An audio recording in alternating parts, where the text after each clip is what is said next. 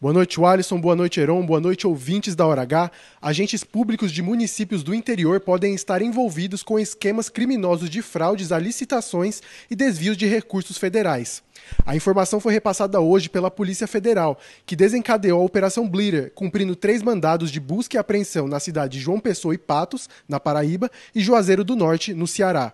Em entrevista ao portal Mais PB, o delegado Guilherme Torres não descartou a possibilidade de pedir prisão aos envolvidos.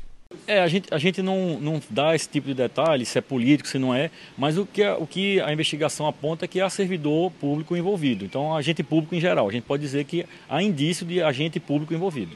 A operação busca ressarcir ao erário os valores pagos indevidamente e apurar a utilização de laranjas em empresas que eram usadas para executar as obras públicas.